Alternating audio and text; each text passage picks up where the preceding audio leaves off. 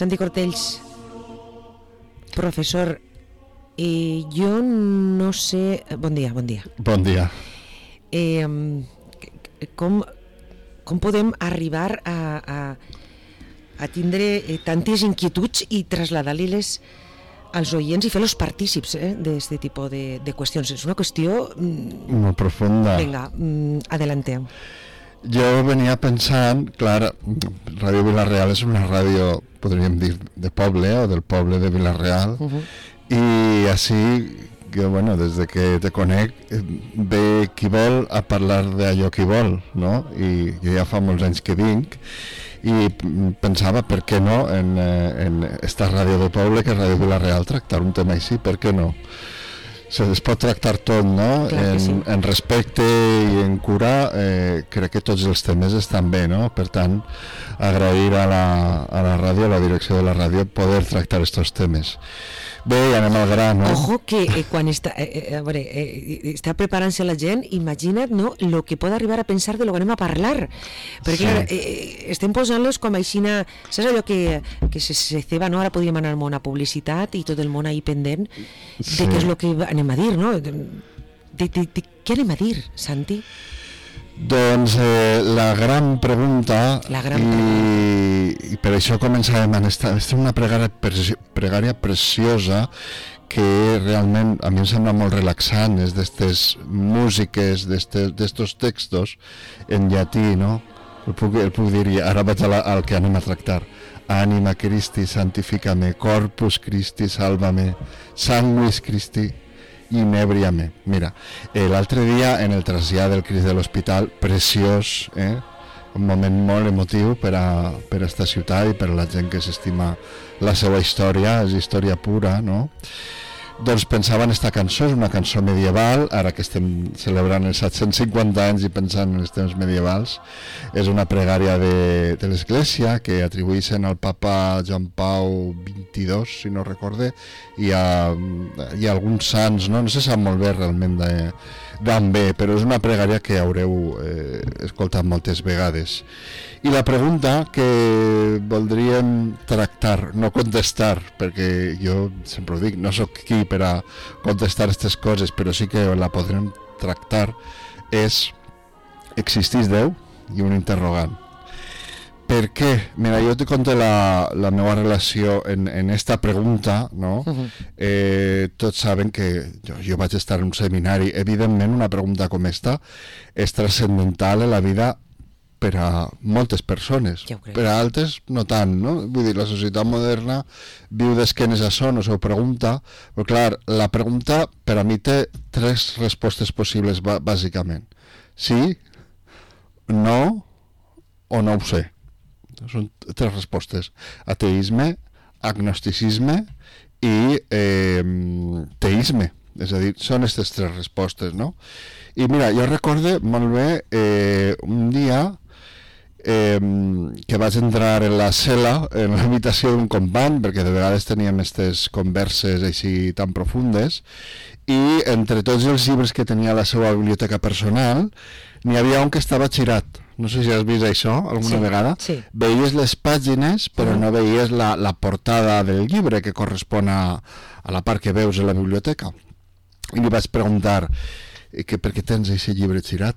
I diu, ai, és que és del teòleg Hans Kung. I qui és Hans Kung? Jo, pues, Hans Kung és un teòleg condemnat per l'Església Catòlica, és un teòleg liberal i que se suposa que no el podem llegir. I, i què diu aquest llibre Clar. tan perillós no? Sí, sí. per a que un seminarista no el puga tindre en la seva presti- abast, prestatgeria i li va donar la volta i una pregunta que jo dic, home, en un, en un seminari hem de llegir este llibre però no pot haver un llibre prohibit amb aquest títol no hauria d'haver cap llibre prohibit però en especial este, no? i la pregunta era existís Déu? No està traduït al valencià, no? però bueno eh, és un llibre que ell escriu en alemany i qui és Hans Kung? Bé, mm, abans, de, abans de tractar el tema en, en si, vaig a parlar una miqueta del personatge per a entendre per què ell és capaç de tractar este tema i quina, quin fonament té. Hans Kuhn és un teòleg que naix a Suïssa, a Lucerna en l'any 1928 i va faltar fa pocs dies, el 2021. Si vos interessa, a YouTube hi ha diverses entrevistes d'ell, una d'elles en la UNED, molt ben tractada, uh -huh.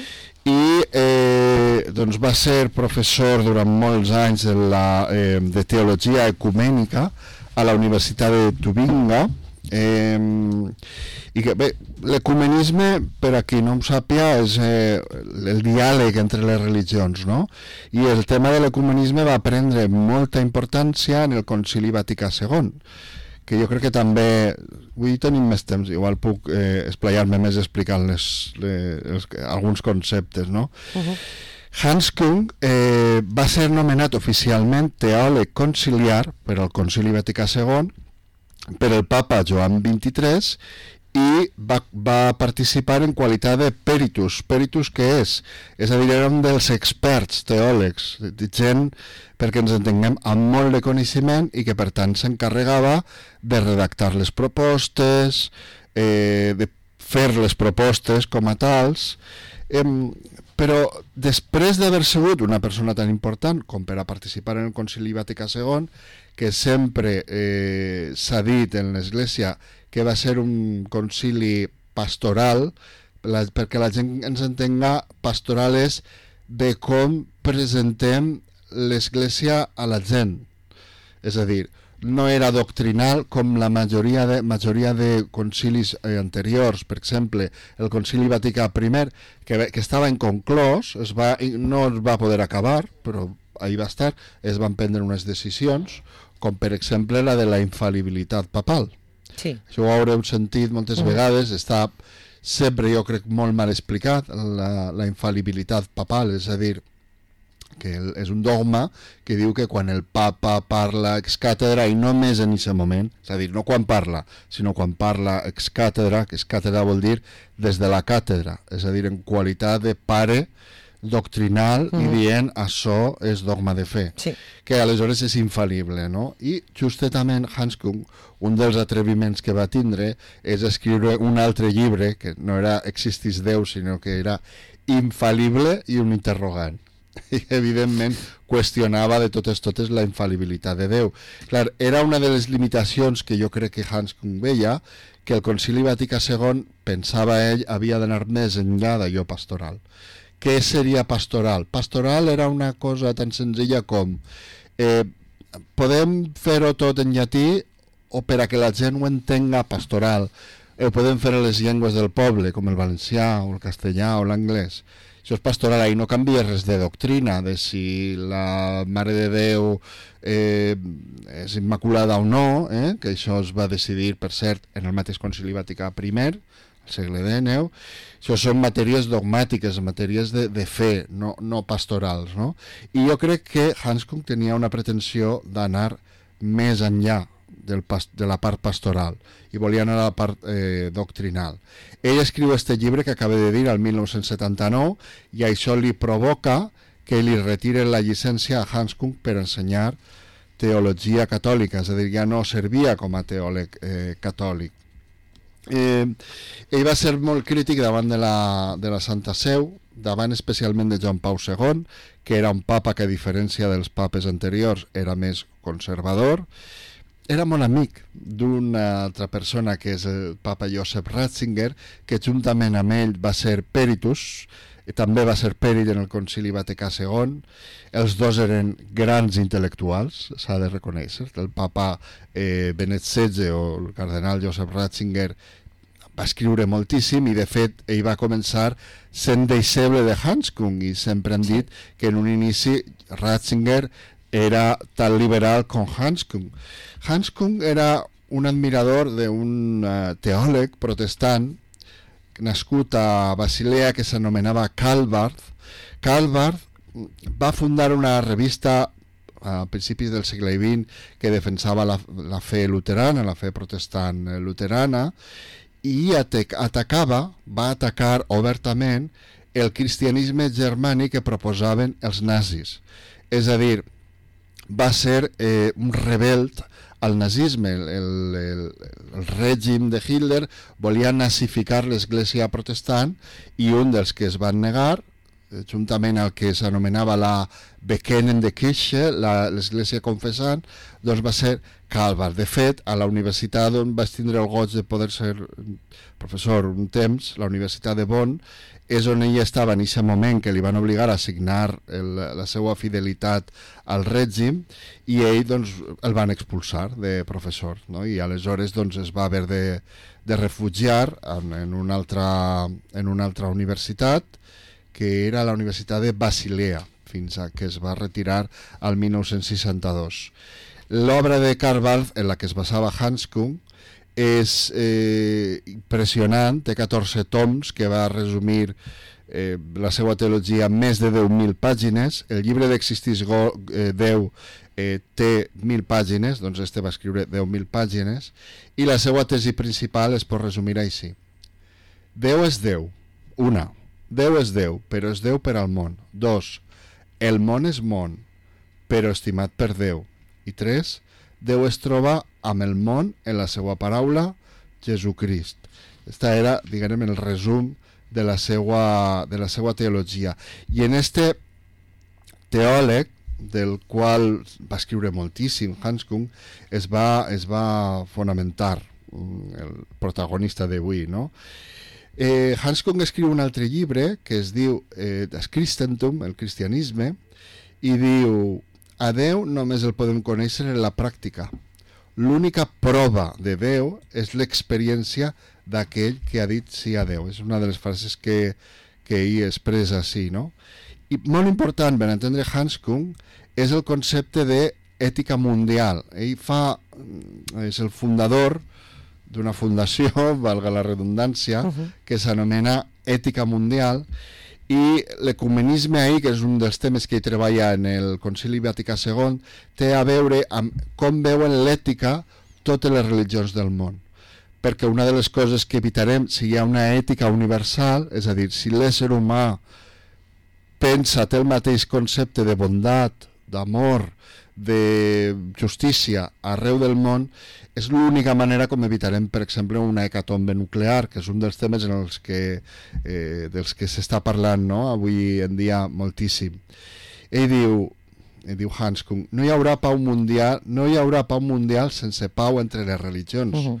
No n'hi haurà pau entre les religions sense diàleg entre les religions. Per tant, ell, a través d'esta fundació, el que intenta és que hi hagi un diàleg entre les religions per arribar a, un, a uns principis comuns de respecte, de justícia, però fixa't que de seguida això comença a ser atacat per els mateixos ultraconservadors de l'Església que pensen que ell està mm, portant el pensament catòlic a una ala liberal eh, contra la que ells volen lluitar. No sé si heu vist fa pocs dies, jo crec que és, és destacable, uns eh, retors, uns capellans sí. que han eixit sí. eh, pregant per la mort del, del papa Francesc. Perquè reunirà pront en... El nostre senyor, no? Sí.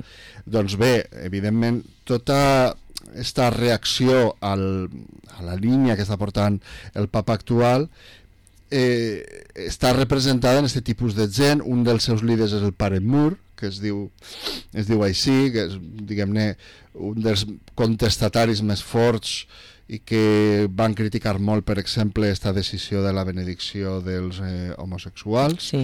recent del, del papa Uh -huh. i que troba el seu, la seva cúspide en esta, per dir-ho d'alguna manera, pregària a Nostre Senyor per a que s'emporte el papa pronte.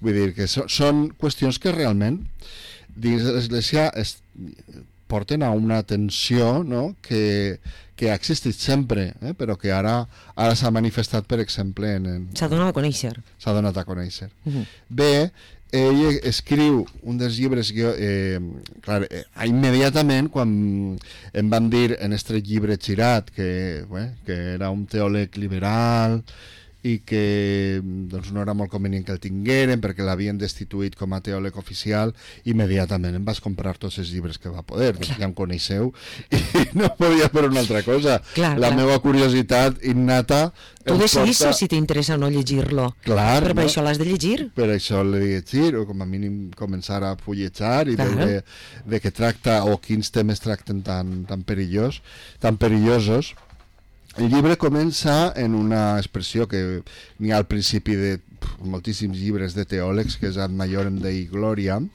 i va fent-se preguntes, vaig a comentar l'índex, després, eh, si tenim temps, entraré en algunes qüestions més.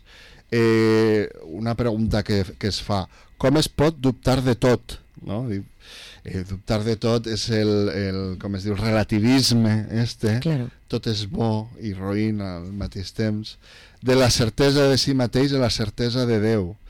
I això és un subcapítol dins d'un capítol que es diu La raó, base de la fe, i si us fixeu, utilitza molt el mètode deductiu perquè és, és un teòleg, uh -huh. es fonamenta en molts filòsofs que han parlat de la qüestió de si Déu existís o no, fa una història molt ben fonamentada de tots els filòsofs al llarg del temps que s'han preguntat això i ho critica, tracta filòsof a filòsof, uh -huh. mm, ni lliure pensament ni agustinisme un Clar. altre dels títols eh? Sant Agustí és un dels eh, teòlegs en els que s'ha fonamentat molt sovint la, la creença de l'existència de, de Déu. Uh -huh. Hem d'entendre també que la pregunta en si, fer-se-la un teòleg en, en els temps actuals, és una característica dels temps moderns del segle XX també del segle XXI, però sobretot del segle XX, perquè segles enrere la pregunta no es podia fer, es donava per fet que Déu existia i punt.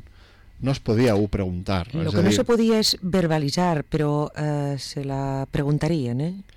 El que passa que estava prohibit verbalitzar-la. Sí, però s'assumia, sí. s'assumia com a part per exemple, la Bíblia, i això ho comenta també Hans Kung, la Bíblia no té un apartat en el que es pregunta això. És a dir, en, en el que es pregunta raonant si no, no, Déu existís no, no, o no, no ja dona per fet que Déu sí, existís. Sí, sí, clar, no? clar, clar, clar. Vull dir, aquest és el, el, el pensament modern en el que podem trobar arguments a favor, arguments en contra. Després, un altre del, dels eh, capítols és Blas Pascal. A mi m'encantava Blas Pascal, l'he llegit molt, no? I diu la lògica del cor eh, el Blas Pascal és l'autor d'aquella frase del cor té raons que la raó no entén. No, no? entén. Després tenim contra el racionalisme la racionalitat i una pregunta que es fa amb raó de Karl Popper pretensió universal del pensament científic natural la ciència i el problema de Déu tot en Déu Espinosa, un altre filòsof i les seues conseqüències allò absolut en la consciència i diu també la mundanitat de Déu i la historicitat de Déu, com es manifesta Déu en la història, no? i com va canviant, com va influint. Diu també l'ateisme antropològic, també parla de Hegel, claro. de Feuerbach, Feuerbach davant de la crítica fin del cristianisme, final del cristianisme, també parla de l'ateisme sociopolític, del jueu a l'ateu, de l'ateu al socialista, el materialisme, l'opi del poble, tots són conceptes que vos sonaran, l'ateisme com a visió del món, de Engels a Lenin. També es pregunta, davant d'un capítol que dedica a Marx, futur sense religió, cristianisme i marxisme, de científic ateu, són, és que són brutals els títols que té, eh? importància de la religió per a Llum, per a Front i per a Frank, Usted, el quart capítol està dedicat al nihilisme, el nihilisme és no n'hi ha res, no? Hi ha diverses perspectives des de la moral, des de la raó, no? És a dir, són bones persones perquè hi ha un Déu bondadós o són bones persones per una altra raó, és a imatge de Déu i per tant Déu existís i per això pot haver bondat en el món o al revés, n'hi ha maldat perquè no n'hi ha Déu i l'itinerari personal de Nietzsche parla també de Nietzsche, que és el que va dir la famosa frase de Déu ha mort, visca el superhome, no? Eh, diu també el que poden aprendre els cristians, una pregunta que es fa, l'únic cristià vertader, és a dir, Déu és l'únic Déu vertader, el dels cristians, també es pregunta eh, eh, per el ser arran de Martin Heidegger, també diu en l'últim capítol un Déu amb molts noms i parla de les religions orientals és a dir, és un estudi profund i parla d'Einstein juga Déu als daus? És Déu una persona que n'hi havia al principi intervé Déu hi ha miracles Què passarà al final? El dret de Déu i els drets de l'home, el Déu dels filòsofs i el Déu de la Bíblia. Un Déu titón... Fixa les preguntes que es fa també en aquest últim capítol. Déu pare, un Déu tirànic, un Déu home, un Déu baró, el pare dels, escar dels perduts, de la gent que es perd, com les ovelletes, no? Que, que són dels descarriats, no? Els descarriats. El cristià del Déu cristià, i es pregunta també què vol dir eh, l'Esperit Sant. Si dona temps, eh, perquè al final hi ha una conclusió. Sí, no, no, no, i a més l'esperem, eh, la conclusió. Però la llegiré, la llegiré al final, no? Uh -huh. Bé, en els eh, aspectes filosòfics i religiosos, doncs, eh, hi ha preguntes que ell es fa, que puc versar també així, com per exemple en el cristianisme oriental, l'hinduisme, l'Advaita Vedanta, que diu que la realitat es considera en última instància un únic ser, aliè a les qualitats i al canvi, que s'anomena Nirguna Brahman, Déu sense qualitats. N'hi ha una altra doctrina, que és l'Advaita, que és el contrari, Déu amb qualitats i esses, quines són aquestes qualitats? La omnisciència, la omnipotència i la omnibenevolència, no? Ja sabeu, Déu, és, Déu ho sap tot, està en tots els llocs és, i és sempre bo, eh? contínuament bo. Eh, la visió de, de Déu dels clàssics grecorromans en els que no n'hi havia un Déu, sinó que n'hi havia molts déus i que compartien amb els humans vicis i virtuts, és a dir, podien eh, eixir lluitant, enganyant, discutint, uh -huh. com, com fan uh -huh. les persones, no? Bé, després, d'on venen les revelacions? Bé, el teòleg eh, Hans Kung diu que n'hi ha tres fonaments, no? La revelació general, que vindria de la raó, la revelació especial, que vindria fonamentalment mm, de, de la vida de Crist, de, de, el concepte de Trinitat, la Bíblia, i eh, l'Església Catòlica afegeix un, un tercer tipus de revelacions, que són les revelacions privades, que seria, doncs, per exemple, les visions que tenen els sants, una aparició de la Mare de Déu i coses així. Esta última font, no?, que seria, com he dit, les revelacions privades, curiosament en l'Església Catòlica no, no és dogma de fe, pots creure o no, pots creure que això ha passat o que no ha passat. Les altres dos prèvies, sí, no? Eh, després, eh, el, el raonament de Russell, eh, no sé si heu sentit allò de la tetera, Russell es fa una pregunta que eh, n'hi ha moltíssimes d'aquestes coses que no, no acabarien mai, no? I n'hi ha una tetera que està donant la volta al sol i que és molt menuda, no la podem veure ni la podem detectar, però la tetera està ahí donant la volta al sol, no? I ho fa com a una espècie de símil de la creença en Déu mai podràs dir que no existís perquè la tetera és massa menuda, eh? Clar. Però, però està ahí. D'estar està. Estar està o no, no? És, esta és la pregunta. Eh, arguments, eh, estic parlant d'arguments eh, a favor de Déu, moltes vegades es basaven en Aristòtel, Aristòtil, perdó, en la metafísica, que és allò que anomenem el primer motor, i diu, el primer motor fungís com el principi últim de la cosmologia aristotèlica. Mou els astres del primer cel i els altres tracten d'imitar-lo donant voltes en cercle. El cercle respon a l'acte més perfecte segons la mentalitat grega perquè no té començament ni té final. Després està el de les cinc vies de um, Tomàs d'Aquino, la quinta, la més coneguda, és que n'hi ha Déu perquè no n'hi ha rellotges en rellotger un rellotge algú el fa per a que estigui ahí, no?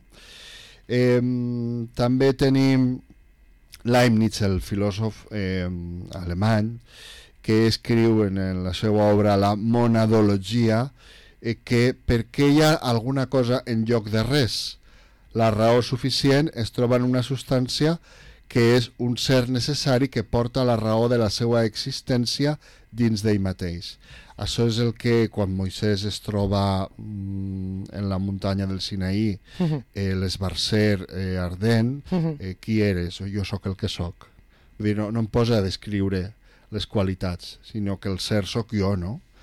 Tu eres perquè jo sóc, no? És, és, és, pot, pot ser els moments dins de la Bíblia més, més eh, filosòfics que dins de la Bíblia n'hi ha un salm que també volia comentar-lo és el salm eh, 42 que diu com el cèrvol és delís per les fonts d'aigua també és delís per la meua ànima Déu meu tot jo tinc set de Déu del Déu que m'és vida quan podré anar a veure Déu cara a cara Després està també els, els arguments dels genetistes, no? i ja sabeu, este ha estat molt criticat per l'església actual, el darwinisme, és a dir, per què compartim un 99% dels gens -huh. amb, els, eh, amb els micos, amb els monos. Uh -huh. Arguments eh, ontològics, doncs, per exemple, Sant Ansel diu tots, fins i tots aquells que neguen l'existència de Déu, tenen en la seva ment la noció de Déu. En efecte, si no la tingueren, no entendrien el que diuen quan afirmen que no existís. Ara bé, aquesta noció és la del ser més enllà del qual no cap ni tan sols concebir res més perfecte. És a dir, que fins i tot quan negues Déu tens una, estàs negant alguna cosa. Eh, eh, allò que estàs negant és allò que existia o que existís, perquè ho negues? Si, la negació es basa en, un, en una constatació, no? és l'argument de Sant Anselm. Eh, els arguments morals que havia anomenat abans. Si Déu no existís, els valors morals objectius no existissin. Si els valors morals no existissin, en conseqüència, si els, perdó, si els valors, valors morals existissin, en conseqüència Déu existís. És a dir, si Déu no existira, ens estaríem matant així, tots uns als altres. No? La crítica de la raó pura, que ja coneixereu, Immanuel Kant, que per ser era protestant d'una rama que era el pietisme, va afirmar que cap argument exitós a favor de l'existència de Déu pot sorgir únicament de la raó. És a dir, que ha de sorgir d'algun lloc més que no siga la pura raó. Els arguments pragmàtics, per exemple, ahir tenim a Pascal, que diu que encara que de manera segura Déu existís, allò racional és... Eh, perdó, que no és segur que Déu existisca, allò racional és apostar perquè Déu existís. És a dir, que davant del dubte, doncs aposta per això. és allò, diuen, per sí, si de cas, no? Per si de cas. per si de cas. Eh, bé, i en contra de l'existència de Déu també tenim abundants eh, per exemple, la de les revelacions inconsistents, perquè si n'hi ha tres llibres sagrats, el Tanaj, la Bíblia i l'Alcorà, sí. entre ells es contradicen, no? Aleshores, qui dels tres té la raó si tots són revelació de Déu? Clar. El problema del mal, que s'oposa a l'existència d'un Déu que és omnipotent i omnivolent al mateix temps, però permet el patiment en el món, l'argument del disseny, eh, que s'oposa a la idea de que Déu va crear la vida, per exemple, eh, ahir donaríem molts exemples d'un mal disseny, no? és a dir, una mutació, eh, un, algú que naix i no pot viure, és a dir, si, si, si, si és, és un perfecte, dissenyador perfecte, clar. perquè el disseny eh, falla, no? Uh -huh. en molts casos. N'hi ha imperfeccions. N'hi ha imperfeccions. Eh, després també la navalla d'Ockham aplicada a això, eh, Ockham era un franciscà, però s'utilitza també per a l'ateisme, eh, que diu que les teories naturals és a dir, les que no recorre, recorren a allò sobrenatural, expliquen adequadament el desenvolupament de la religió i la creença en els déus. És a dir, si la ciència ho pot explicar tot, quina necessitat tenim de creure en Déu? Si pot explicar la física, el començament del món, els astres, etc. aleshores probablement és que n'hi ha una explicació racional i no irracional en Déu. Eh, després... Aquesta teoria és la que més s'apunta últimament, eh? El que s'anomena el falsacionisme, diu tots els corps són de color negre fins que aparega un blanc, de la qual cosa pots deduir, com a transposició lògica, que Déu no existirà fins que s'aparega. És a dir, Déu s'ha aparegut en comptades ocasions, nosaltres no l'hem no hem experimentat, per tant no existís fins que un dia se t'aparega tu personalment, no? Uh -huh. eh, la paradoxa de l'omnipotència, molt bé, esta és, és coneguda, pot Déu crear una pedra tan gran que ni tan sols ell puga alçar-la, és una paradoxa, perquè si ell és omnipotent hauria de poder crear tot. O pot crear un altre Déu tan, eh, eh, que siga més poderós que ell, si és omnipotent. És una paradoxa, per tant, ahir n'hi ha una contradicció. La del lliure albir, també, si Déu ja coneix el futur, aleshores la humanitat està destinada a simplement a corroborar aquest coneixement per la qual cosa estaria exenta de la voluntat lliure d'apartar-se d'aquest pla. Per què? Perquè si Déu ja coneix el futur és que el futur ja està escrit i no pots fer res per canviar-lo. Eh, no? esta també le, és algo del, de lo que se parla molt últimament, eh? Ell, Eh, un- Per lo menos al meu voltant, eh?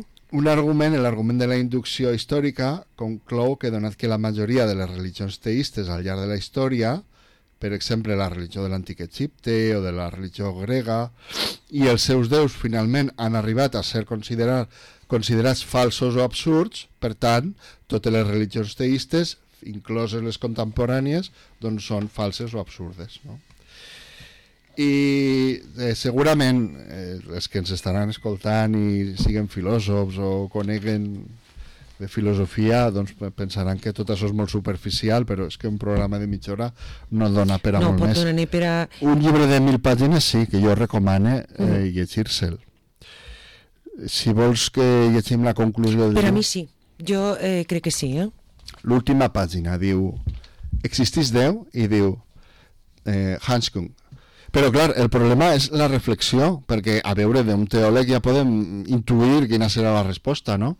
però crec que l'important així és que no estic fent de spoiler perquè l'important així és la reflexió prèvia El caminar del llibre, no? El... Després del llarg itinerari a través de la història moderna des de Descartes i Pascal, Kant i Hegel, el detingut examen de les objeccions que la seva crítica de la religió formulen Feuerbach, Marx i Freud i una seriosa confrontació amb el nihilisme de Nietzsche, hem buscat el fonament de la nostra confiança radical i de la resposta a la confiança en Déu.